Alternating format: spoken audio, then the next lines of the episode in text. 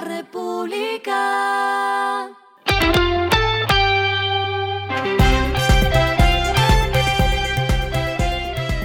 Al final de la jornada, esto es lo que debes saber sobre el comportamiento de los negocios, las finanzas y la economía. Las movidas de hoy fueron. Claro, Tigo, WOM y Movistar anunciaron el inicio y puesta en marcha de sus redes 5G. Los operadores informaron que esta red estará disponible inicialmente en las principales ciudades del país y que eventualmente se extenderá al resto del territorio nacional. Solo basta con tener un dispositivo que soporte dicha tecnología. Entre los beneficios está una mayor velocidad de descarga.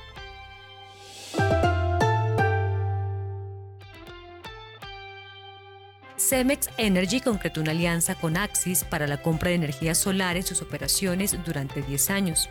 Como resultado de este proceso, las operaciones de la empresa reducirán al año aproximadamente 7.500 toneladas de emisiones de dióxido de carbono.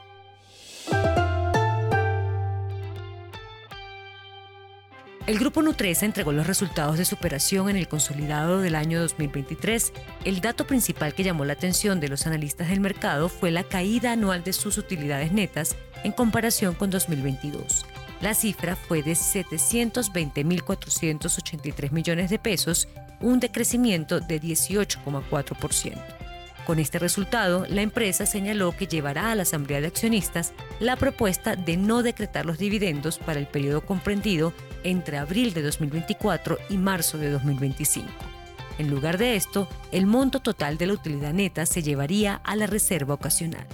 Entre otros datos, los ingresos totales del grupo Nutresa fueron 18,9 billones de pesos, un crecimiento de 11% frente a 2022.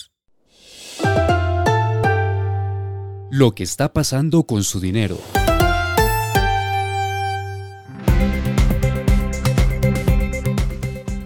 Da Vivienda entregó un reporte con los resultados de la operación al cierre de 2023. Según el informe consolidado, las pérdidas hasta el cuarto trimestre de 2023 cerraron en 372 mil millones de pesos, mientras que los ingresos por intereses subieron 40% a 22,3 billones de pesos.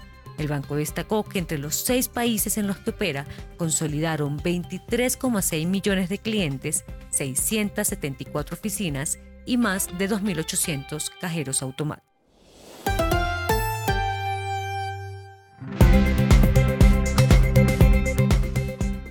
Los indicadores que debe tener en cuenta.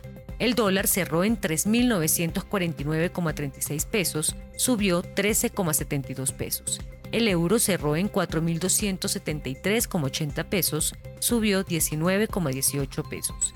El petróleo se cotizó en 76,64 dólares el barril. La carga de café se vende a 1.414.000 pesos y en la bolsa se cotiza a 2,05 dólares. Lo clave en el día.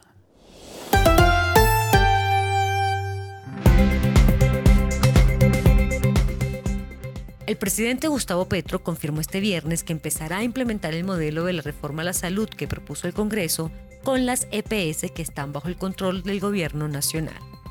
Queremos que en lo que permite la ley y las normas actuales, implementemos ya el modelo en las EPS que controlamos.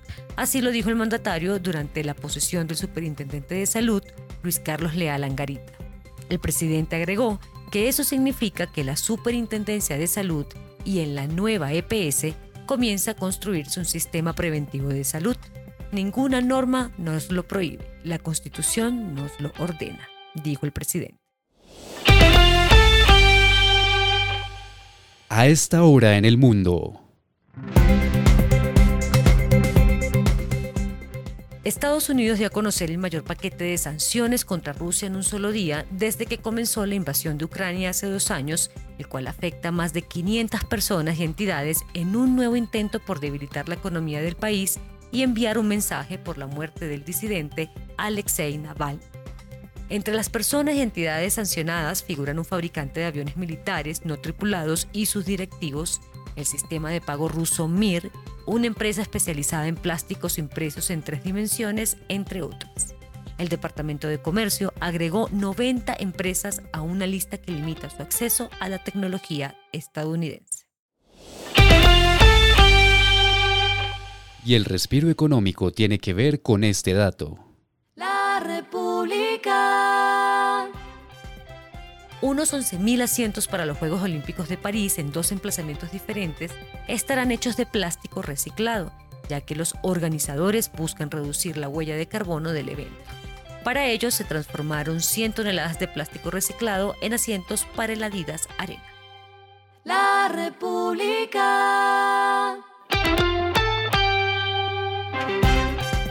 Y finalizamos con el editorial de mañana, los dos años de la invasión rusa a Ucrania.